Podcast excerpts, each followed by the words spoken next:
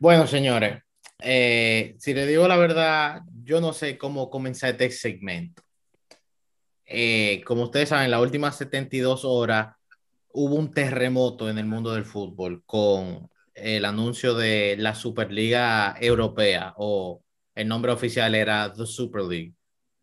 Hubieron muchas reacciones, eh, la cual vamos a discutir, reacciones mixtas, pero antes de entrar eh, en el mambo y ponernos a discutir que si estamos de acuerdo no estamos de acuerdo, si se tuvo que hacer diferente, yo tengo una serie de preguntas para mis colegas, la cual, el cual son los, los habituales, Sebastián, Juan y, y Manuel, que van a hacer una pregunta simple, unas preguntas que pueden responder sí o no. Les pido que no den muchas explicaciones porque ya a través del segmento pues, vamos a entrar a los temas.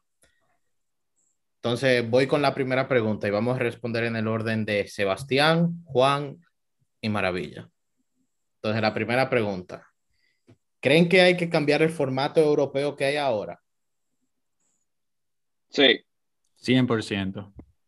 Sí. Y yo también digo que sí. Pregunta número dos. ¿Entienden el formato nuevo de la Champions para el 2024? ¿Qué les parece? No lo entiendo y me parece, perdón por la palabra, una puta mierda. Álvaro. Eh, realmente la parte especialmente de que de los grupos que quieren hacer eso, yo no entiendo muy bien eh, de qué se trata y para mí el querer ampliar los más equipos es una basura. Lo comprendo y no lo comparto. Ok, eh, yo lo he ido entendiendo poco a poco, pero no es que lo entiendo de un 100%. Y al igual que Sebastián, me parece eh, una manera, un, un, una Champions extendida, lo que hay ahora, a donde nada más hay más partidos. Exactamente. Y después pregunta número eso no sirve. Exacto. Pregunta número tres. ¿Están a favor de The Super League? ¿Sabe? El anuncio que se hizo eh, este domingo. Eh, tal, tal y no. como ellos lo anunciaron. no, como ellos lo anunciaron, no. Estoy a favor de que se haya dicho algo y el, el anuncio, pero no estoy a favor de, Eh, no te del- adelantes, tranquilo, mijo. de, de- pero por eso, déjame acabar. No estoy a favor de la liga que se que quisieron poner, o sea, que quisieron hacer. La intención la comprendo, pero no estoy a favor de, de lo que ellos plantaron, o sea, de la pauta que tenía la creación de esa liga. Yo estoy con Maravilla también. No estoy a favor, pero no estoy a favor por como ellos lo explicaron. Pregunta Ojo, número como cuatro. esto, era como esto era medio de sí o no, yo dije que no, pero obviamente Claro. de eso, Y no, porque yo también- comparto sus puntos. está Nico. No, eso no es Nico. Ah. Eh, y también vamos a entrar a eso eh, más adelante. ¿Creen en una superliga? Haga quien la haga, o sea, la puede hacer la UEFA, la FIFA. O sea, ¿creen que debería haber una superliga, no la superliga que propusieron?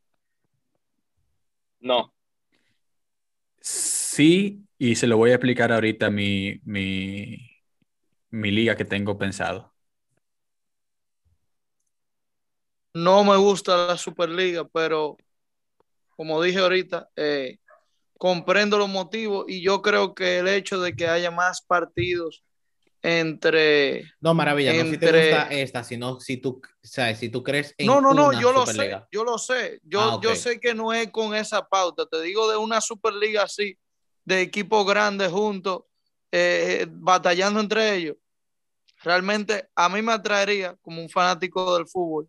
A mí me encanta ver fútbol al máximo nivel y creo que eso garanti- garantizaría lo más posible que haya un nivel supremo, pero yo creo que eso no le hace bien eh, al fútbol en general. Entonces, no.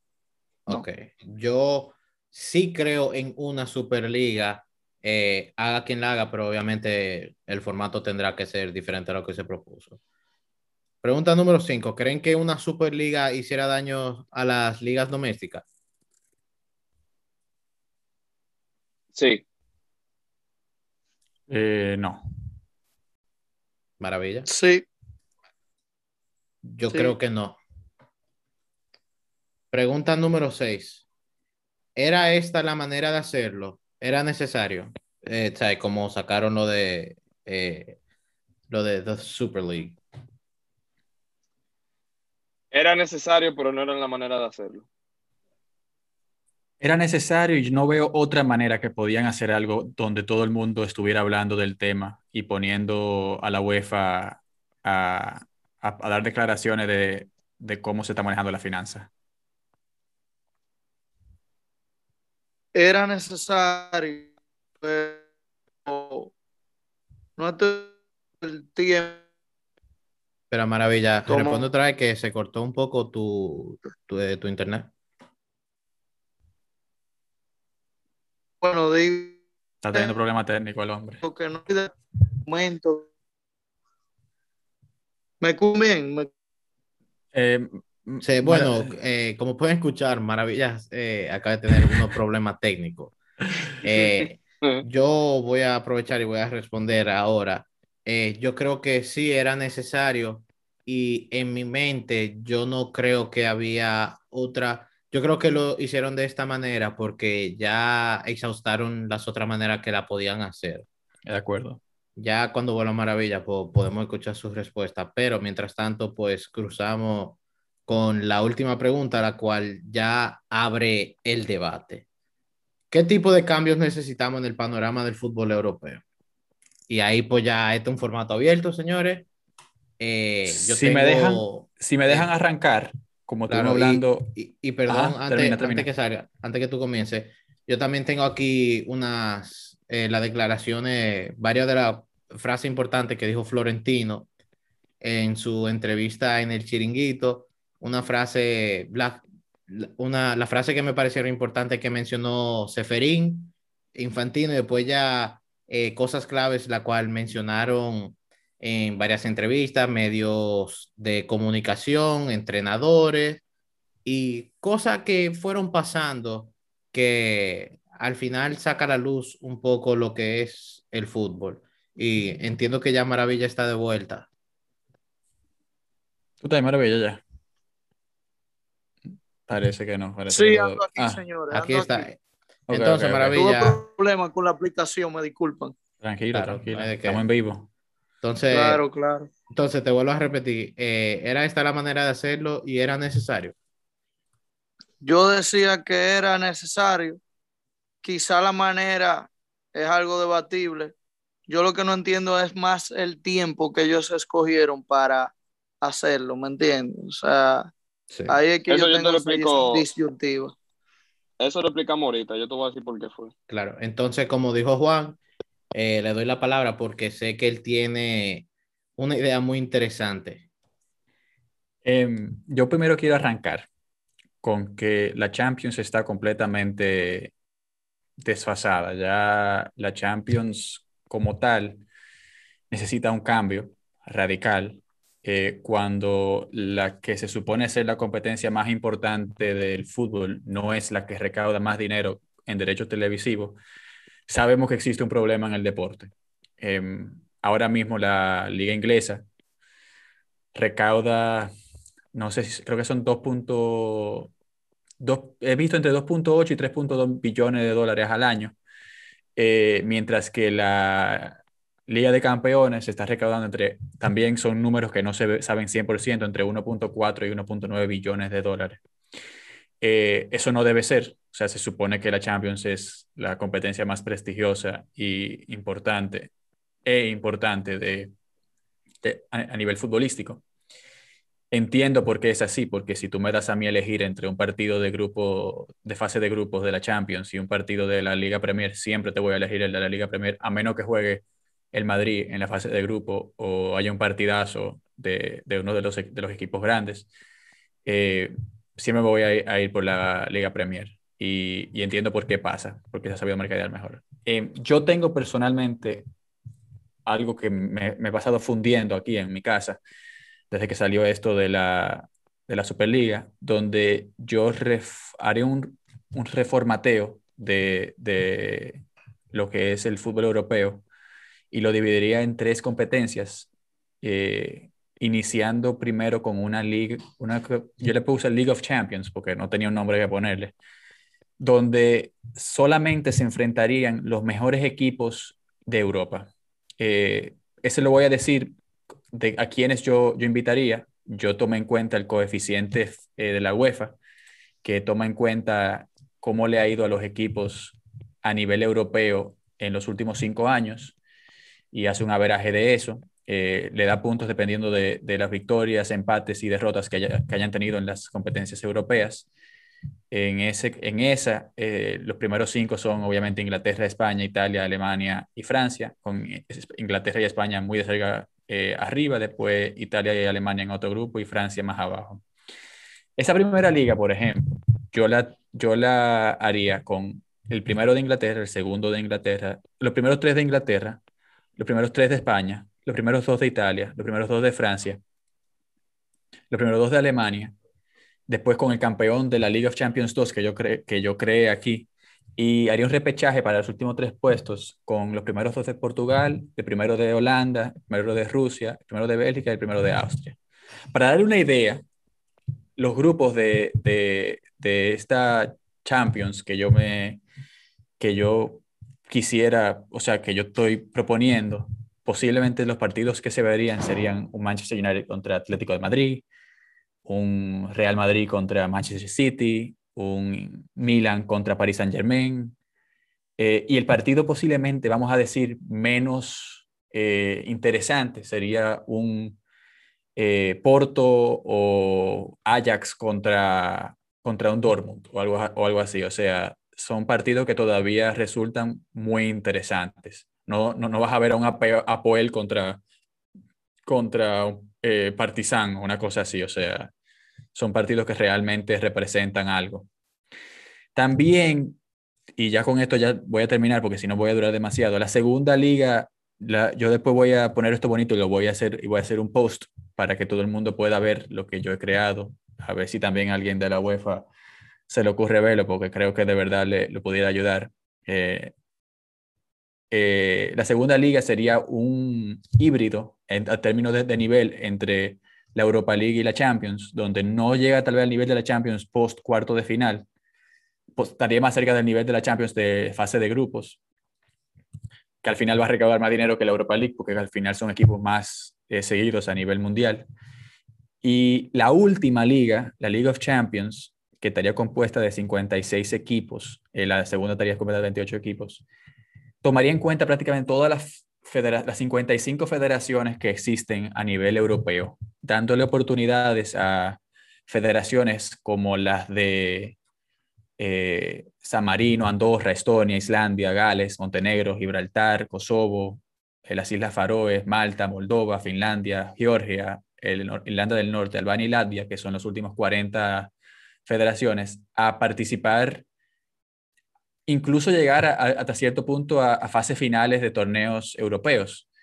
Eh, ya con eso dejo la idea de que sí se puede hacer un torneo importante, eh, élite, y al mismo tiempo que todos los equipos de todas las federaciones, o no, o sea que sí, todos los equipos de todas las federaciones tengan una opción de poder participar en Europa y dejarse ver eh, fuera de sus ligas domésticas. Y ya con eso cedo el, piso a, cualquiera de los que quiera comentar acerca de lo que acabo de decir.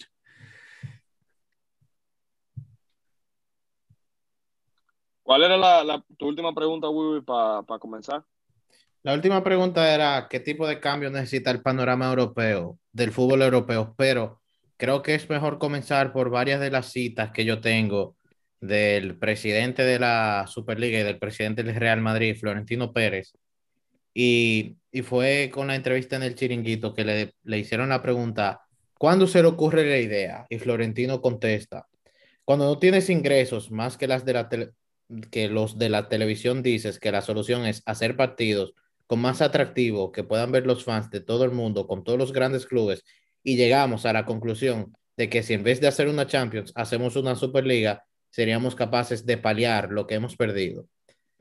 Ahí pues eh, entiendo que Florentino eh, comienza hablando sobre la pérdida que los clubes grandes han tenido con la pandemia, al igual que los clubes chiquitos han sufrido también, pero los grandes se han visto, parece que se han visto un poco más perjudicados. Eh, no sé si es una buena manera ya para abrir, abrir la discusión. Yo aquí tengo muchas cosas que, que puedo comenzar a decir para ver si a alguien se le ocurre algo porque de verdad entiendo que desde que comencemos eh, a hablar, pues si fuera por mí, yo no parara por dos horas, pero obviamente hay un tiempo. Mira, eh, con eso que tú dijiste, que dijo el presidente, yo, y como puse en Twitter ayer, la Superliga tiene mucho sentido en el ámbito económico. Número uno, por lo que dijo Juan, que la Champions League es la competencia probablemente a nivel de clubes deportivos más grande del mundo. Es la que menos ingresa por derechos televisivos.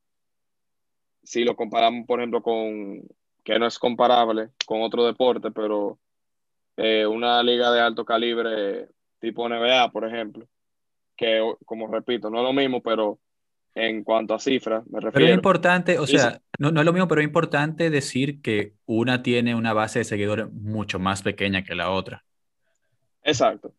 Pero eh, si lo nos vamos al fútbol, tiene menos ingresos que la Premier, por ejemplo, que es una liga de un país, que entiendo que eso no está bien y es un error, es una falta de la falla de la directiva de hace mucho.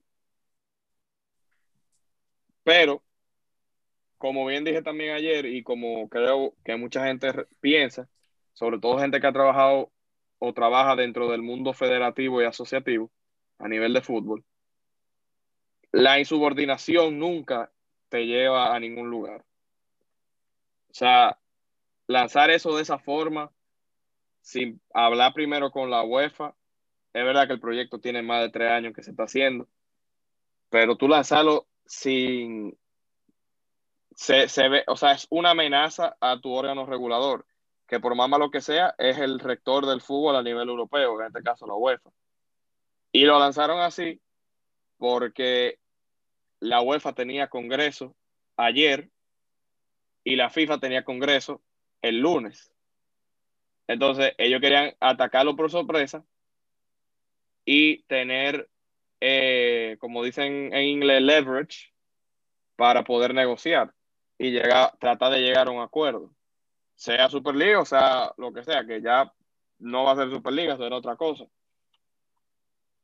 También reconocer al, a, Florentino, que fue el único de los 12 clubes que dio la cara y que salió a hablar tanto hoy como el lunes para tratar de explicar la situación. Y él mismo lo dijo, que a lo mejor el fracaso de este proyecto fue que ellos no lo explicaron bien. Y yo entiendo que ellos no lo explicaron bien.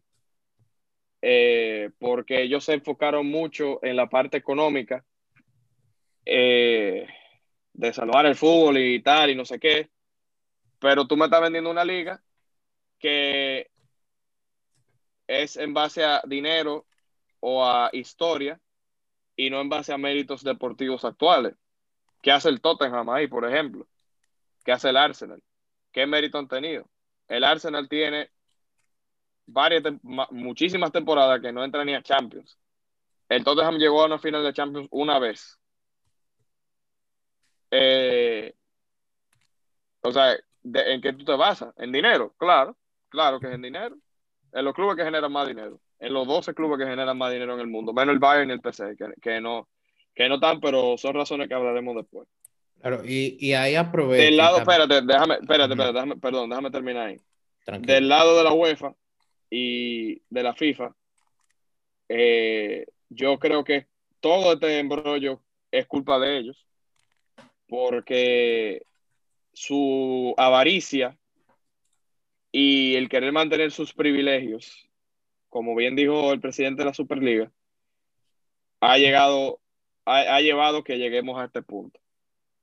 Entonces, una de las cosas que debe cambiar junto con cualquier cosa deportiva, y lo digo porque lo, lo viví de dentro, eh, eh, un gobierno, o sea, viví el, el gobierno de, federativo desde dentro, es que la cosa hay que hacerla bien. y esta gente no está haciendo las cosas bien. Entonces, una de las cosas que debe de cambiar es que el comité ejecutivo de la UEFA entero, entero renuncie. Empezando por el presidente, por el presidente que se le ha pasado insultando a todo el mundo y hablando mal de todo el mundo y, tirando amenazas sin fundamento, que puede hacerlo porque es el presidente de la UEFA, está en su derecho de decir lo que él quiera, pero no, no, no está bien. Claro, y estoy ahí totalmente de acuerdo con Sebas, que un presidente de una organización tan grande tampoco puede salir eh, de una manera tan vulgar como lo hicieron eh, Infantino y también lo hizo por lo menos eh, Javier Tebas, el presidente de la liga. Y algo que pedía. Es que esto se transformó en un chisme de patio. Ellos lo transformaron en un chisme de patio. Por eso es que nadie. por eso es que está en contra de la Superliga. No es apoyando a la FIFA y a la UEFA que están. Y a la liga. Eso solo está en contra de los fundadores. Y, son, me disculpen, pero son, son eh, Tebas es un vagabundo. Ese es el más vagabundo de todos. Poniendo partido para que lo vea todo el mundo, o sea, en China. Y haciendo eh, Copa, Copa de Europa, eh, Copa del Rey, Supercopa, perdón, en, en, no sé dónde, en Arabia Saudita, y queriendo meter juego a Miami. Mi hermano, usted es presidente de la Liga Española, usted no es presidente de la FIFA, ni de la UEFA, ni, ni de la CONCACAF. Pero oye, Seba, hay que, hay, que decirlo. El problema de, Tebas no es que él ha hecho eso. El problema de Tebas es que él no ha mal vendido la liga. Él no sabe vender su producto. Sí, pero que hacer eso, que eh, llevarlo a Arabia Saudita, algunas cosas, eh, que algunos partidos se puedan ver en la China, que vayan a Miami a jugar partido. O sea, no es una mala idea. El problema está en que tú no puedes hacer eso y después decir que la Superliga no vale la pena, porque si tú haces eso, quiere decir. Y que tú eso se llama doble moral. Claro, tú no puedes tener esa doble, moral. Espérate, la doble moral. Tú no puedes hacer eso y después decir, ay, no, que el fútbol es de los fanáticos. ¿Qué de los fanáticos? Ustedes dejaron de pensar los fanáticos en muchísimo tiempo. Exactamente. Vendiendo la liga a, los cataríes o a quien sea. Pero también hay, hay, hay el problema, pero ahí también existe el problema de, los fanáticos populistas que, que, existen hoy en día, que le hacen caso a ese tipo de gente porque siempre lo ponen como los ricos contra los modestos. Entonces, eh, ahora, ahora siempre le tiran a eso. Como te digo una cosa, te digo otra. Los clubes fundadores de la Superliga, por no llegar a un acuerdo como yo entiendo que debieran haber llegado de primero antes de hacer cualquier cosa, se buscaron un problema con esas dos instituciones que son la FIFA y la UEFA. Por yo tengo una pregunta. ¿Cómo tú vas a...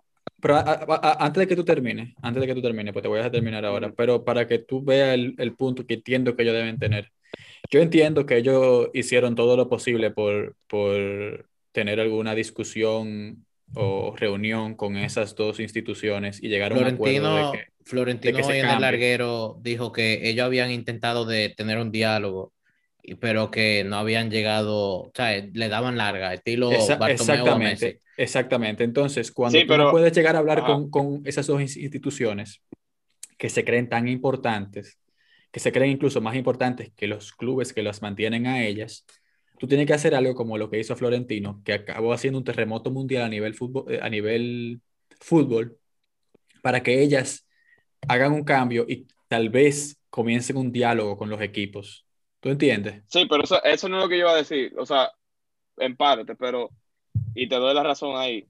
Pero el no hacer eso trajo como consecuencia que el proyecto se desbarate. Y al final. no es que, tú sabes, tú sabes que Florentino nunca quiso que, que, que, eso funcione. Bueno, él no dijo, eso no fue lo que él dijo en la entrevista de hoy. Pero él no va a decir eso, aquí, Seba. Pero aquí no se ha hablado de ningún acuerdo, todavía ni, ni ha hablado con la UEFA. Entonces, lo que estaba diciendo era que se buscaron un problema porque la FIFA no es, es, o sea, los clubes no son más poderosos que la FIFA, eso te lo digo yo desde ya, ni que la UEFA tampoco, y mucho menos cuando tú metes a, a gobiernos de países de por medio. La FIFA tiene más dinero y más poder que un Estado soberano, que nosotros, yo creo, que somos un Estado de tercer, de tercer mundo. Muchísimo más poder y muchísimo más dinero que el Real Madrid y todito juntos. Y, si, y, si, y si el Real Madrid, por H por R, y todos esos clubes salen de la UEFA y FIFA, ¿qué tienen? Tienen a no sé cuántas otras asociaciones miembros. porque que no es el club que se salga? Porque no, el Madrid no se sale de la UEFA. El Madrid se sale de la Real Federación Española de Fútbol. El, la UEFA va a, va a seguir teniendo a la Real Federación Española de Fútbol, que es miembro de la UEFA. que Claro, era que pero aporta. yo- Está bien, que pero creo es que lo Juan, lo que yo Es creo que Juan quiere decir. Eso no- eso no tiene que No, no es lo, loco, no, no es lo mismo, no es lo mismo. Seba, o No sea, lo lo que yo te estoy diciendo Porque- es algo muy sencillo. Si el Real Madrid, el te- Manchester pero City, el hablando- Chelsea, el, Real- Barcelona. Yo estoy hablando a nivel de, de, de regulación. No es lo mismo. ¿de qué tú estás La- hablando la- de regulación? El Real Madrid no vota por el presidente de la UEFA, no hace nada. Ni ninguno. que- vota que- la que- Real Federación de Pero yo no estoy hablando de eso, o sea, no es, no es de ahí. Lo que tú estás diciendo, que Pero la FIFA y la UEFA eso son más poderosas que los clubes que están, que pertenecen, vamos a decir, tal vez no a la Claro UEFA o a la. FIFA. Pero si el Real Madrid y los dos equipos más grandes de Europa se salen de sus respectivas federaciones o se salen de los torneos europeos que hace la UEFA, mejor dicho, porque sería eso lo que pasaría realmente. ¿Qué le pasa a la UEFA? ¿Cuánto dinero pierde?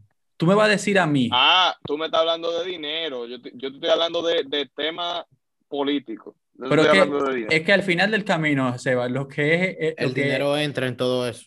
el dinero es lo que te da Sí. el poder de tú decidir cualquier cosa. Tú me vas a decir, o sea, la UEFA no sería absolutamente Sí, nada sin dinero, si que la FIFA. si, el Madrid se, si el Madrid se sale de la Federación Española, ¿qué tiene? Nadie le va a apretar un peso porque ¿Qué, son, no son qué nada. tiene, ¿Qué tiene la Federación Española si el Madrid se sale de, de- de- de- Más que el Madrid porque tiene, tiene, tiene cientos, cientos de clubes miembros Usted está que equivocado. aportan todito igual. No, no estoy equivocado, Juan. Tú estás te sacando diciendo porque yo- 900 millones de, No. dólares de circulante que, que, que y el ellos- Madrid que ellos y tendrían. el Madrid que y el Madrid que está sacando su único aval para hacer dinero, que es ser miembro de, una, de un órgano Pero es que- regulatorio que regula Es el que, deporte. es que los dos se afectan igual. O sea, tú estás viéndolo como sí, que pero lo, el que club, lo- me- el club sigue siendo menos. Yo no estoy de acuerdo ahí. Y si Yo- sale el Madrid, sale el que- Barça. Yo ¿Por qué entiendo, no se va a quedar el Barça? yo entiendo que es una Además, relación simbiótica. Exactamente, completamente de acuerdo Sí, con una-. Tú no, tú no una puedes decir que una una o la otra simbiótica. se, se ve más afectada. es una, es una relación simbiótica, pero el, el órgano regulador em, siempre, siempre va a tener la última palabra antes que el club. Por eso, eso, o sea, eso es, se cae de la mata. Por eso Pero- es que esto no llegó a ningún lado. Pero es que Claro, tú, no, y- tú no sabes si esto ha llegado o no a ningún lado. Y ahí es que te, ahí es que te quiero ahora. llevar. Pero es que no, también- es que no, es que lo que no estamos entendiendo es que Florentino nunca quiso que la Superliga pase. Eso no lo sabemos. Yo estoy Eso claro no sabemos. 100%, Y- porque Juan, si- Florentino es un hombre que deja- no se equivoca diciendo por, por, lo que por- dijo- por lo que dijo- equivocarse. Lo que él dijo en la entrevista, además, lo que, lo que se ha rumoreado por ahí, según comentarios, es que el contrato de la Superliga, fue, eh, la vaina que ellos firmaron, fue una vaina eh, eh, hecha eh, súper rápido, el, o sea, el, el contrato eh, en sí, que se que ni firmó el siquiera mismo decía domingo. quién se llevaba, que se firmó el mismo domingo, que ni siquiera decía quién se llevaba a quién, que- qué da la- cantidad se llevaba a quién. Eso me da la razón a mí, Sebastián. O sea, lo que tú acabas de no. decir me da la razón, porque eso quiere decir que la Superliga nunca se, se, se pensó hacer. Esto se sacó solamente para, que, para enseñarle al mundo que la UEFA es una barza de corruptos que se están llevando una cantidad de capital que le puede caer a los equipos, que son completamente necesarias para equipos históricos que no son que no se basan en un en unos Un ingresos jeque. inflados como los jeques, como es el Paris Saint Germain, el Manchester City, el mismo Chelsea con, magnate, con el magnate ru- ruso Abramovich, que no pueden mantener el gasto que tienen esos equipos, que le han permitido gastar descontroladamente y que equipos como el Madrid, el Barcelona, el mismo Manchester United, el, Bueno, eh, menos tal vez, porque eh, también genera mucho, pero que se ha tenido que endeu- y también porque está en la Premier, que genera más dinero, pero que han tenido que endeudarse y puesto en peligro el equipo per se, la institución. la institución, una institución histórica, para poder competir con esos equipos. Y eso es lo que querían eh, llamar la atención Florentino Pérez. Eso era todo lo que él quería hacer. Y para Y mí lo ha conseguido. Y ya que Juan eh, habló sobre la corrupción y hemos estado, yo qué sé, como que dándolo paso alrededor de eso, tam- eh, es importante mencionar varias cosas. Algo que, que, sea, que Florentino ha recalcado mucho, que lo que, lo que quieren de la UEFA, esos 12 clubes, es transparencia. Es saber cuánto gana el presidente de la UEFA, qué están haciendo con, con el dinero que nosotros le estamos generando. Porque si se dice que, por poner un ejemplo, la Champions League está generando 2 billones, ¿sabes? Es, es el pastel completo que más de la mitad la UEFA se lo está llevando y que el otro es lo que se está repartiendo entre los clubes. Que ya mismo ya vimos como yo pienso que esto fue un órdago, algo como que para forzar la mano de la UEFA. De una vez mágicamente salió, salieron noticias que la UEFA está negociando con sabrá Dios quién, con un fondo de inversión británico, que para la nueva Champions el pastel de, dinero sea como entre, entre 3.5 billones a 7 billones. Obviamente, eso son cantidades de dinero excesivas y también, ya hablando, siguiendo con el tema de la corrupción, en, en la UEFA, quiero decir, tengo varios apuntes y después pues, le doy la palabra a Maravilla, que ha estado eh, medio callado y escuchando atentamente a lo que hemos estado diciendo. No, claro, claro. antes, de que, antes de que tú termines, ojo, yo no estoy defendiendo ni a la UEFA, ni a la FIFA, ni a los 12 clubes. ¿eh? Yo simplemente estoy diciendo que eh, es una guerra complicada y se está sobreestimando a la, al órgano regulador. ¿Se está sobre o subestimando? Subestimando, perdón. Se tiene, tiene mucho poder para hacer la vida imposible a los 12 clubes, y no solamente desde el punto de vista del deporte del fútbol, sino desde, desde el punto de vista eh, político. Informaciones, informaciones que se tienen también que se maneja, y, y, como se, y como según se estuvo hablando, eh, supuestamente por las presiones de, de, la FIFA, el presidente, el primer ministro de, de, UK, de Reino Unido, amenazó con muchas cosas eh, a los seis clubes ingleses, incluyendo ponérselo en China para el tema de, los, de la residencia de, los jugadores, ahora, ahora con los permisos de trabajo, ahora que, que ya el Brexit se materializó. Entonces, tienen que tener cuidado y tratar de llegar a un acuerdo porque eh, es contra un monstruo que está peleando, no es contra un, un cualquiera. Claro. Y lo, pues lo único, lo, antes de que tú te des la palabra, lo único que es importante recalcar es que al que menos le interesa afectar a esos equipos tan poderosos y que le recaudan prácticamente todo el dinero que le, o sea, una gran proporción del dinero que le entra a ellos, es a la FIFA, a la UEFA y al mismo gobierno británico. ¿Eh? Sí, a los clubes, es muy fácil. a los clubes no les interesa salirse tampoco. Pero a ninguno le interesa, ninguno, eh, porque todo esto que estamos también escuchando son suposiciones que se han mencionado. Es teoría, porque hay mucha gente que, piensa que porque la Superliga se está creando, ah, no, que se van a salir de la liga doméstica. No, por ejemplo, porque yo dije que yo creo que las ligas domésticas no van a perder valor, porque si, si yo cojo y estoy jugando la Superliga como la Champions a mitad de semana, y después en el fin de semana voy y pongo, por ejemplo, en el Madrid, pongo al Castilla a jugar.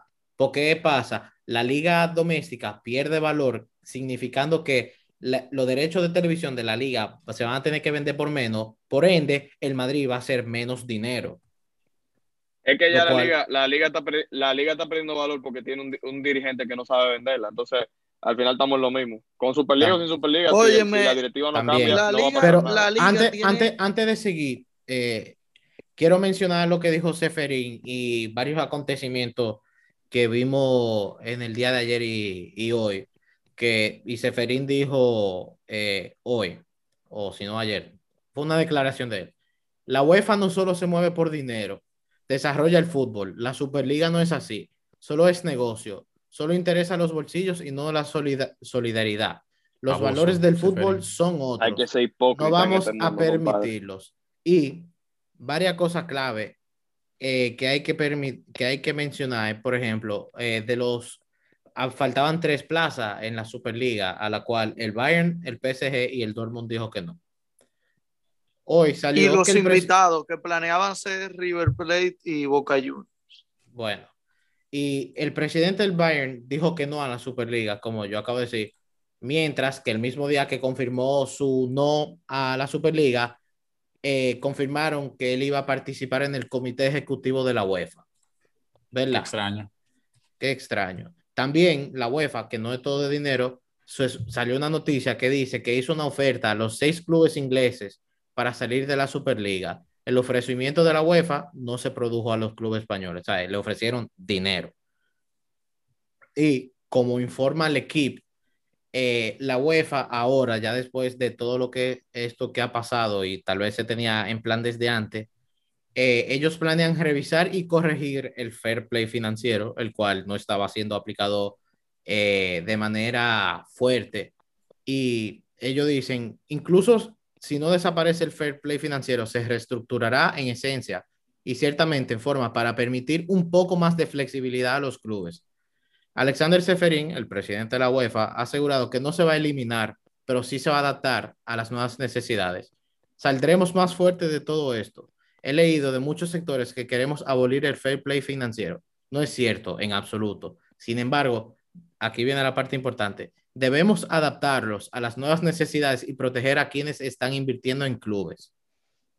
Eh, no me venga a decir que no es de dinero, papo, porque aquí tú lo que me estás protegiendo eh, a los jeques que están invirtiendo, que fue como yo publiqué en Twitter también. El fútbol es de dinero y que Sebastián, yo sé que lo vio. Cuando el PSG venga y un verano gaste 500 millones y nada más ingrese 45 y el fútbol te jodido porque los equipos de los jeques van a estar generando, eh, bueno, van a estar inyectando en su club una cantidad económica absurda que los clubes históricos que son de sus socios, como el Barcelona y el Madrid, no van a poder competir contra ellos y la Liga Española se va a volver una mierda. Porque como no podemos competir económicamente con ellos, ¿por quién va a venir? El único alur que tiene el Barça y el Madrid es que son el Barça y el Madrid ahora mismo. Todos los ingresos que ellos tienen es porque lo generan no porque lo, se lo inyectan de un país. Pero yo creo que, hay que darle ahora la palabra al Marash que está escuchando. escuchando atentamente. Gracias, gracias, señores. No, miren, eh, realmente ustedes han tocado muchísimos puntos, de los cuales estoy de acuerdo. Eh, en, en, cuanto a lo que representaba la Superliga. En resumen, yo comprendo, como bien dije ahorita, que la Superliga era algo que, que el plano que tenía Florentino y compañía no era algo que yo veía en fondo mal, porque yo creo que hay una necesidad de, de reformar el sistema que está rigiendo hoy el fútbol más visto del mundo, el deporte más visto del mundo, que es el fútbol europeo. Eh, yo no sé si realmente el cambio de formato de Champions ayudaría a, a, que haya un cambio real en cuanto a lo económico lo futbolístico, porque la Champions sigue siendo la Champions para mí, pero aparentemente no lo es para el resto del mundo porque cuando un presidente de la institución que tiene más fanáticos, o top 3 de la que tiene más fanáticos alrededor del mundo, y que tiene la mejor economía del fútbol, como lo es el Real Madrid. Cuando te hablo de economía, te digo de los ingresos que, que, que tiene el Madrid por lo que es fútbol. Eh, los, dos mejores, puedes decir, porque el, tú puedes no, poner no, Barcelona son los mejores históricamente. Pero, no, pero puedes poner al Madrid y al Barcelona, que los dos son los dos mejores. Sí, sí, sí. Pero fuera de que son los mejores históricamente, también está comprobado que son los equipos que reciben más ingresos por el fútbol, no por no así por esa inversión que tienen, por ejemplo, el PSG y, y, y el Manchester City porque eh, que no es por sus ligas, es maravilla. Sino que, hay que ponerlo claro eso. ¿Eh? Que no es por sus ligas ni por, ni, por lo que perciben de, de torneos europeos, es por, por, sus cómo se maneja en el mercado. Realmente eh, ellos perciben mucho dinero. Entonces, una persona como la es Florentino, Florentino Pérez, que es presidente de esa institución tan grande como lo es el Real Madrid, eh, perteneciente de la élite, que maneja una cantidad de números que ni siquiera nosotros todavía nos soñamos en ver, eh, te dice, hay problemas, ¿me entiendes? Hay que cambiar. Esta gente no está siendo transparente. Yo, como, como fiel escuchante, diría, ok, él no es Dios, él no está diciendo eh, quizás 100% la verdad, pero si ese hombre lo está diciendo, es por algo, ¿me entiendes?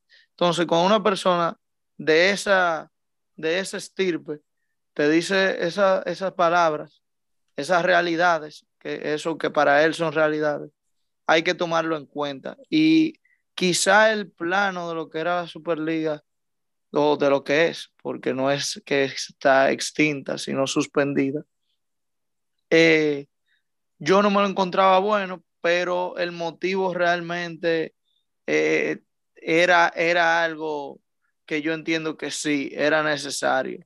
La forma, bueno, ya Sebastián debatió eh, ese hecho anteriormente aquí en este podcast y yo me, yo me, me apego a lo que él dijo realmente, o sea, yo entiendo que Florentino y compañía trataron de dar, lo voy a decir en mis palabras, un golpe de autoridad eh, a la UEFA y la FIFA, que tanto bien y mal han hecho en este deporte.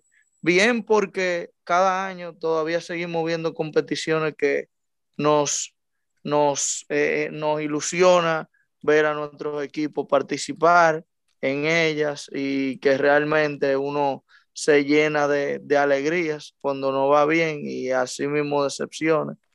Eh, cuando a los equipos le va mal, pero son competencias que han sido funcionales año tras año, pero cuando, cuando tú te fijas en, en hechos como lo que son eh, el aprisionamiento de, del señor Blatter, eso que, que, era el presidente de la FIFA, duró creo que más de 18 años en el mando. Y de Platini también, que lo sacaron. Y cuando ves a Michel Platini, presidente de la UEFA en su entonces, eh, caer ambos por casos de corrupción, aceptar sobornos. Eh, y, y asimismo hubo una red grandísima de, de, malversaciones a través del mundo del fútbol. Eh, eh ya ahí tú ves qué precedente eh, tan, tan horrible tienen esas instituciones que hacían este mismo tipo de competencia que nos ilusionan tanto y, y nos, da, nos dan tantas alegrías. Pero es que realmente cuando tú ves que todo eso era permitido y que el sistema no ha cambiado tanto de aquí para allá, aunque los que estén ahora todavía eh, sigan sin mancha, por así decirlo, porque Lo tengo mi reserva con, mancha exacto, pública. sin manchas públicas, porque tengo mi reserva sobre algunos. Eh, cuando tú ves eso, tú, tú, tú dices, ok, está bien, ellos siguen ahí, pero el sistema sigue aún siendo el mismo que regía eh, desde todos esos años. Y ahí cuando tú ves que todavía sigue la Champions siendo igual, que todos esos sueldos no son, no están siendo, tú, tú no los conoces. Y como mismo dijo Florentino en esa entrevista, mira, yo sé cuánto gana Lebron, sé cuánto gana Messi, Cristiano, sé cuánto gana toda esa gente y yo no sé cuánto gana. Eh, el, el, eh, para, para el, especificar exacto, lo que Seferín. dijo Florentino. Yo no sé cuánto gana el, que barre ahí, tampoco. Yo no sé cuánto gana esto y lo otro. Y quizá está bien. Eh, eso no es que sea ultra necesario, pero cuando tú vas a accionar con ese tipo de cosas, con, que tú tienes un manejo de dinero y de poder por encima de instituciones, tú debes de por lo menos tener la la, la transparencia suficiente como para, de, para, para ser straight con todo, para ser derecho con cada una de las cosas. Tú deberías ser apto de sentarte y hablar los asuntos también, de ver cómo se va a mejorar eh, el sistema, de cómo se van a mejorar las competencias, de ver cómo se va a mejorar todo al final del día. Y ya por el accionar que tuvo Seferín y que tuvo Infantino, ya se ve que la UEFA ni la FIFA les interesa que haya un cambio real del sistema que viene primando desde hace muchos años, que no se renueven la competencia. Ellos no tienen presión porque aparentemente tienen una posición de poder que les permite eh, estar cómodos aún en tiempos que, eh, que a las instituciones que nos dan este deporte y que hacen que sea tan hermoso el deporte, eh, que, les, que, que les moleste, que, que, que, están, que están sufriendo, como acaba de decir Juan. Y realmente tiene tanto poder UEFA y FIFA que eso es como la historia del huevo contra la pared. Eh, eso es lo que está viviendo Florentino, eso es lo que está viviendo cada uno de los equipos que se, suscribieron a, a, a, a ese, a, ese, a esa nueva idea de la European Super League. Eh, y vamos a ver cómo es que van a salir de ese hoyo tan grande, porque Si tú me eh, los hechos están ahí y, y la persona difícilmente olvidan. Claro, Dime, pero si Juan. tú, si tú me dejas entrar a eso que tú dices que la UEFA es como el, el huevo y la pared, ahí es que yo no concuerdo con, con, ustedes 100%, porque sí, hasta cierto punto lo es. Pero yo creo que eso es una visión errónea que ha tenido el mundo. Y a medida que los equipos se han ido, eh, han ido ingresando mayores cantidades de dinero y que la UEFA y la de FIFA, especialmente la UEFA, ha, a- está dependiendo cada vez más de esos equipos para tener su dinero, que al final es el poder en ese tipo de, de negocios como, el, como es el fútbol. Eh, si tú no tienes dinero, tú no tienes poder, porque a- la UEFA la, conocemos porque ya la damos por sentado, pero si mañana desbandan la, la UEFA y crean una nueva, una nueva eh, organización que se llame... Va a funcionar igualito. Si Va a funcionar los igualito. equipos los ingresos Si- si, si tiene los equipos, o sea, la UEFA sin los equipos no es nadie, los equipos con otra, con no, otra, claro. con, con otra, con otro, eh, con otra persona que, que los rija, también seguirían siendo los mismos equipos y seguirían compitiendo, que eso es importante que la gente lo entienda, que es lo que Claro. también mucha gente no comprende, que los equipos mañana toditos se da, ponen de acuerdo y dicen, ah, sí, vamos a hacer una, una, una competencia nueva, que todo el mundo diga, perfecto, esta gente no está robando los cuartos, vamos a, crear una, una organización transparente completamente, pan, se jodió la UEFA. Está bien que eso tar- tardará tiempo, pero lo que acaban jodido completamente so- son la UEFA.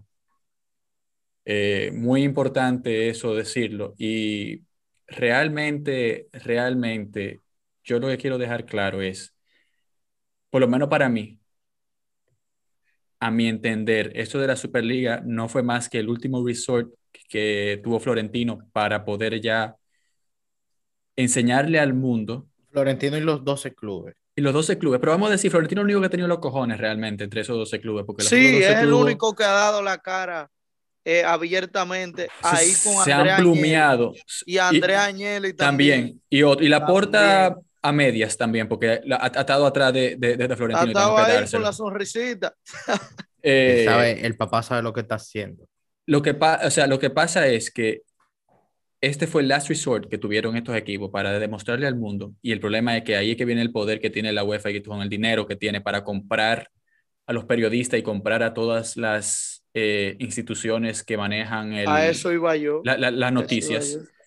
Eh, que es el dinero que han ingresado por todos esos equipos a los cuales están atacando, eh, para que de una vez comiencen a poner noticias falsas de lo que va a ser la liga, de lo que planea hacer la liga, de que la liga quiere, de que esa superliga quiere quitar a las ligas nacionales, y a- así molestan a los fanáticos populistas que nada más ven la noticia y, no Claro. se ponen, y no se ponen a pensar un poquito más allá de que realmente lo que le están diciendo no tiene ningún tipo de sentido. Que resuelven reposteando algo a medias. Que eso es lo que le pasa a la sociedad no de hoy en día, que, que- que- Simplemente que- Lo que medias. pasa es que la gente cree, la gente ha creído que, que, y hasta cierto punto puede ser verdad, que quieren americanizar el fútbol, en, el fútbol europeo por lo menos, haciéndolo como una liga separada de todo y, y matándose lo mejor ahí. Yo eh, te diré sin algo. ningún tipo de consecuencia. Ahí es Te que está el diré problema. algo, Eh, eh, es el único problema que, a- a- antes de que tú le, le- Claro, le- le- claro. le diga a lo que sea de, de- de lo que él dijo, ese para mí es el único problema que tiene la, la propuesta de, de la Superliga. Que si uno de esos dos equipos em, deportivamente fraca- o sea, comienza a fracasar, no tiene ninguna consecuencia. Esa fue la gran cagada y de lo que todo el mundo se está quejando, que Y- pero- comenzó pero el, el- el movimiento de lo del fútbol es for the fans. Pero mira lo que pasa, pero mira lo que pasa, ¿por qué tuvieron que hacerlo así? Por eso también vuelvo a lo mismo, eso nunca era la idea de que eso se concretara. Claro. Ellos no podían hacerlo de otra forma, dado que no podían conversar con la UEFA y con la FIFA, entonces tú no podías hacer que tú clasifiques a esa Superliga vía las ligas domésticas, como bien explicaba Seba, todas esas ligas domésticas están conectadas a una de las dos instituciones. Entonces tú no podías hacer que sea por mérito. Eh, y por ahí fue que tuvieron el problema con eso de los fanáticos, o sea, ese fue tal el fallo que, que, que, no le dio tanto poder en lo que lo quisieron decir, pero que al final para mí ha sido un suceso completo, porque todo el mundo está hablando de que es verdad que la Champions no está generando suficiente dinero, que los equipos tienen razón, que eh, todos estos equipos como el PSG, el Manchester City, el Chelsea, etcétera, etcétera, etcétera, no están compitiendo en igual de condiciones, eh, lo están, están muy permisivos la UEFA con ellos para hacer sus sus eh, vagabunderías en términos financieros y que se necesita un cambio, porque ya todo el mundo está hablando de que necesita un cambio.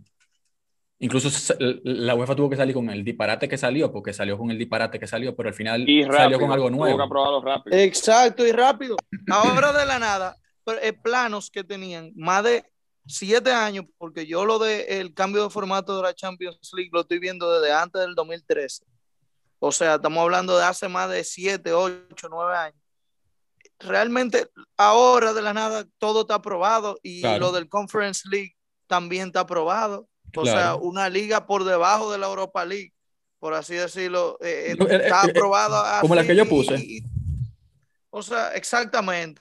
O sea, ahora tiene un modelo prácticamente como el que tú estás formulando. exceptuando obviamente la, de la, nada más grande, la Champions. Y señores. Pero que, pero que antes, antes también de que tú sigas y hablar de, este torneo que ellos, de que ellos están proponiendo, em, ustedes pueden después decir si ustedes están de acuerdo conmigo o no. Ese nuevo formato no va a traer más dinero a, la Champions para nada, porque eh, cualquier dinero que recauda la Champions actualmente, eh, ya sea el 1.4 billones, 1.9 billones, lo que sea que, que, que recauda el año, todo ese dinero o una proporción hasta un 75% proviene de cuartos de final hasta la final. Lo que sea que pasa previo a los cuartos de final, posiblemente es un 20% en términos eh, financieros o económicos de lo que le está brindando la Copa, o sea, de lo que le está brindando la Champions a los diferentes entes reguladores y equipos. Eh, esta nueva Champions no mejora eso. Y ahí es que yo entiendo que está el gran fallo de, la UEFA si, si, se de verdad se acaba haciendo esa Champions que ellos están diciendo. Oh, claro. Si me permite, eh, Maravilla. Claro, Como mencionó Juan, em, los clubes ahora no están participando en igualdad de condiciones como lo está haciendo, o sea, como están, nadie está como el City, ni el PSG, ni el Chelsea, ni otro equipo que tengan algún magnate o un jeque de dueño, porque es que como mandó Maravilla esta mañana, un, un artículo que, que, salió, que en, en, el Football Leaks salió que el eh, Gianni Infantino, presidente de la FIFA, ayudó al PSG y al City a saltarse el fair play financiero. Entonces, ¿verdad? Ahí que estamos. Y ahora, un punto y aparte de todo esto. Pero fíjate cómo eso no se ha... Como no se ha dicho nada, como la gente no sale, no, que el fútbol es for the fans, que le hace daño. Prensa negra se llama eso. No, que, lo que la, la eh, como los gobiernos, los países. no, la demagogia y el romanticismo y el cinismo que yo he visto en estas últimas 72 horas ha sido increíble.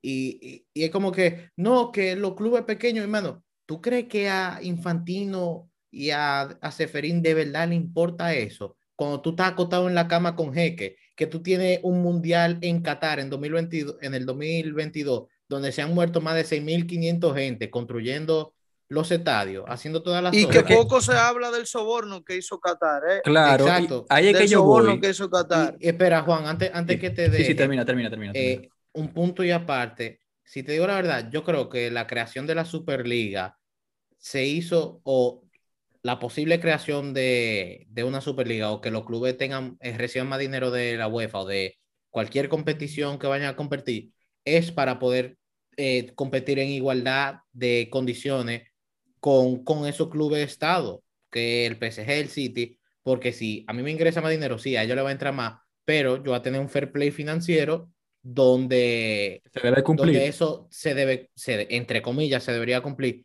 y algo muy interesante que dijo el presidente del Valencia en un comunicado que yo me encontré excelente fue esto, y después podemos volver a entrar en la demagogia, el romanticismo y el cinismo de la gente. Anil Murti dijo, estos clubes han generado en los últimos años una inflación desmesurada en los precios de traspaso y salarios. Esta Superliga perpetuará aún más la superinflación del pasado y agrandará aún más el problema en, lugar de resolverlo. El fair play financiero es un concepto importantísimo, pero no ha llegado a la mente de algunos dirigentes de clubes de fútbol el cual, algo que yo estoy de acuerdo, la Superliga pudiera disparar hasta más los precios de los jugadores. Ahora, en vez de, también, una cosa a pensar, en vez de pensar, déjame yo ingresar más, vamos a poner un tope salarial, vamos a poner un tope de cuánto puede costar un trapazo. Eso, eso se complica. Para mí, lo del, fair, play financiero debe ser mucho más estricto. Debe ser a base de ingresos. Y que, no, es que no sabemos, Ah, lo que hemos escuchado del fair play financiero han sido cositas, migajas por aquí, migajas por allá. No, hay nada muy claro, no hay nada 100% claro, sí. Exacto, no hay de que un libreto de Eso es como el bar. 200, 300 páginas que tú te la tengas que tirar, pero tú la vas a terminar entendiendo. No, eso no existe. Claro, claro. Eso se tiene que regularizar al 100% ya para poder lograr el, el, lo, que, lo que se está buscando de, de que cada equipo sea como un negocio donde lo que tú ingreses sea lo que tú puedas gastar, no que tú puedas estar inyectando cantidades absurdas de dinero eh, sin ningún tipo de temor a quiebra porque tú tienes un capital prácticamente infinito detrás, como son esos, esos clubes que tienen prácticamente un país por detrás. Em, pero que también, y quiero volver un poco atrás a lo que estábamos hablando de, de, de que la noticia de la FIFA no, no sea no ha escalado. No se ha hecho tanto eco. Lo, de Qatar, eh, que se ha muerto un viaje de gente por la mala eh, forma de trabajo. y las obras que, que, hay allá. Que hay allá eh, lo que dijo Maravilla del de, soborno que, que, hizo la, Qatar para poder eh, tener el mundial. O sea, lo que yo puse en Twitter el, el otro día, las personas cada vez más y, con, y que porque el Twitter es muy bueno, pero también es malo al mismo tiempo, y esas redes sociales, cada vez más tienen menos pensamiento crítico para, para poner sus propias ideas y se van agarrando de cualquier disparate que, que escuchen o leen para nada más repetirlo como papagayo. Y quien sea que... O semi-leen, porque si fuera una lectura comprensiva en la cual tú te lees Por eso te digo que, no tiene pensamiento o más o menos el contexto completo de, de de, de, el tema en cuestión, pues ya yo te digo leen, pero, es que, es que ellos semi-leen, ellos, ¿sabes por qué ellos semi-leen? Y, y, tiran para adelante. ¿Tú ves por qué ellos semi-leen? Porque ellos nada más leen lo que sea que la noticia que ellos quieren leer o que están buscando, le, le dicen. Y se lo ponen en el, en el, en el, en el cosa. O sea, esto realmente la Superliga me ha demostrado mucho de lo, lo que ya yo conocía de, de, de, lo que está pasando en la sociedad, lo que está pasando en el fútbol, lo que está pasando en, alrededor mundial. Eh, para allá yo creo que podemos ya ir concluyendo. Pueden después ya concluir con lo que ustedes quieran, pero pues ya por mi parte. Yo, yo tenía algo ahorita que, quería mencionar con el tema de Sebastián. Podemos acabar con eso, pero eh, yo nada más quiero concluir mi parte diciendo que se necesita un cambio en el fútbol a nivel de financial fair play que sea mucho más, como decía Wiwi, claro para la, para la gente, porque yo lo entiendo a, medias, pero yo me he pasado estudiando bastante de eso para entenderlo a medias y buscando en lugares que te lo explican que no son realmente oficiales, sino que... Es que tú no, tú no puedes entrar a la FIFA o la UEFA y, y, ah, mírate el handbook del FFP. Por eso, por eso, entonces, eh, eso tiene que estar mucho más claro, al igual que también debemos darnos cuenta que el fútbol a nivel, a nivel continental en Europa se está quedando atrás en comparación a otros deportes, porque incluso la Premier, que solamente es de un país, está generando más dinero e ingresos para los clubes que compiten en, la misma.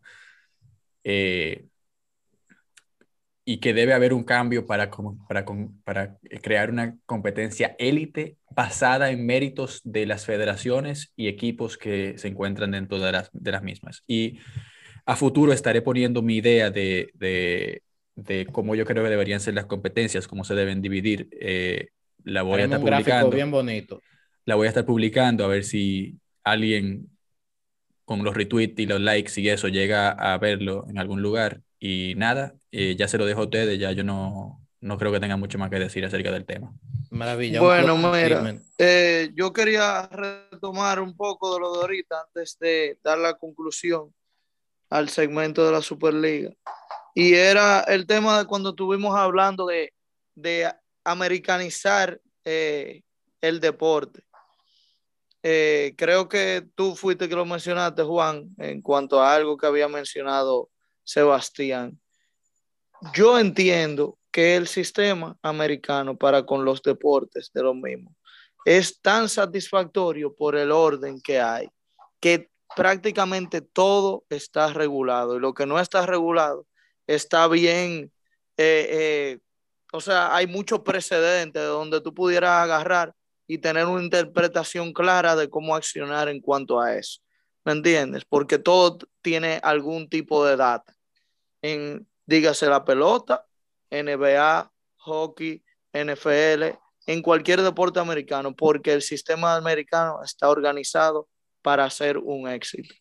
Y yo dijera, está bien, la cultura de, del fútbol no ha sido la misma, pero, y eso lo he visto yo en Sky, ¿eh? y, y, ahorita mismo esta mañana leí yo una noticia de que la cultura del fútbol no es que el dinero eh, hace que el fútbol sea eh, algo heavy, sino que la pasión de poder subir eh, viniendo de, de, situaciones extremas y demás. Y eso lo quitaría de Superliga. No, no, espérate. Ahí yo voy ahora a entrelazar eso de los sistemas americanos, que cuando digo sistemas americanos, quiero que ustedes pongan un paréntesis y lo lean como si fuera orden y educación. Y voy a entrelazarlo con la importancia del financial fair play para con el deporte porque una buena ejecución del financial fair play pudiera traer el orden que necesita el fútbol para dar el siguiente paso a, a, ser mejor, incluso sin que sean reformateados los torneos. Yo siento que si el financial fair play estuviera bien aplicado, tuviéramos mucho más eh, eh, eh, revenues al final del día, tuviéramos mucho más viewers en el deporte, tuviéramos mucho más interés en el deporte.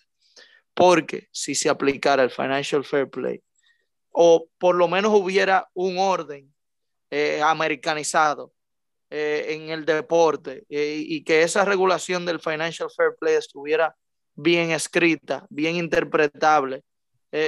o sea, eso cambiaría todo el deporte, porque si estuviera de esa manera, los equipos que se, vamos a decir, que se atuvieran a esa, a esa regulación, estuvieran siendo igual de competitivos, pero los equipos que fueran de, de menos, eh, vamos a decir, que tengan menos dinero eh, o que tengan o que sean bajos eh, en cuanto a jerarquía, comparado, qué sé yo, con un Real Madrid, dígase un Valencia, Sevilla o algo de eso. Yo te aseguro que tuvieran los suficientes jugadores como para poder competir eh, a, mejor y mayor escala contra esos Real Madrid, Barcelona, Manchester City, PSG, porque un deporte bien regulado trae mejor competencia. Eso no significa, por ejemplo, que en el deporte americano no se den eh, el hecho de que los Yankees eh, tengan una supremacía o, o, los Dodgers, como lo tienen ahora mismo, tengan una supremacía por el deporte, porque de igual manera hay, hay, hay métodos en los cuales, aún con regulaciones buenas para equiparar eh, la competencia, eh, pueda haber un equipo que con mejor economía pueda sacar fruto a las regulación que hay, a las regulaciones que hay en ese instante. Pero yo te aseguro que la competencia que habría puede, puede dar mejor fruto y mejor, eh, y, mejores, mejores escenarios a través de la temporada. Y con eso se va a mejorar el deporte, se reformaten o no las, las competencias. Yo entiendo que eso de, de americanizar el deporte, de, de ordenarlo, de, de, que todo sea interpretable y esté bien escrito, eh, puede ayudar mucho, no solamente al fútbol, sino al mundo entero. Sebastián, eh, tu closing statement. Nada, señores, eh, para terminar, yo creo que, como dijimos ya, hace falta un cambio en el deporte, en el fútbol. Y estemos de acuerdo o no eh, con la forma o con el formato lo que sea. este fue el primer paso porque puso a la gente a hablar. Y los clubes y la UEFA, uno no puede vivir sin el otro y están condenados para entenderse. Entonces, de aquí saldrá, yo creo, un nuevo formato de Champions, tal vez hasta para la temporada que viene, o, o sí se hará la Superliga, pero con el aval de la UEFA. Pero ya eso lo sabremos más adelante. Ahora concentrarnos en lo que queda de temporada para que el Madrid gane su decimocuarta Champions y se la tenga que entregar, perdón, eh, el amigo Seferin a don Florentino Pérez. Veneno, veneno. Em, honestamente, yo no tengo. Honestamente, yo no tengo nada que, decir por cerrar, porque mis compañeros ya dijeron lo que yo pensaba. Eh, lo que se necesita es transparencia. Como dijo Sebastián, tan condenado a entenderse, porque uno no puede vivir sin el otro. Y, y Maravilla lo dio. Eh, eh, en inglés se dice hit the nail on, right on the head, porque mientras más organizado esté, menos lío vamos a tener con las organizaciones reguladoras y, más, y vamos a poder disfrutar mucho más del deporte. Pero nada, aquí se ha acabado este super episodio, este super segmento. Señores, es tarde. Ustedes me tienen que permitir este, este tipo de cosas. Eh, Entre el cemento y, el, y el episodio. El cemento y el episodio. Pero nada, de super duración, super episodio, super segmento. Eh, lo queremos mucho, esperemos, esperamos nosotros aquí que lo hayan escuchado por lo menos la mitad y si llegaron hasta aquí, pues muchísimas gracias.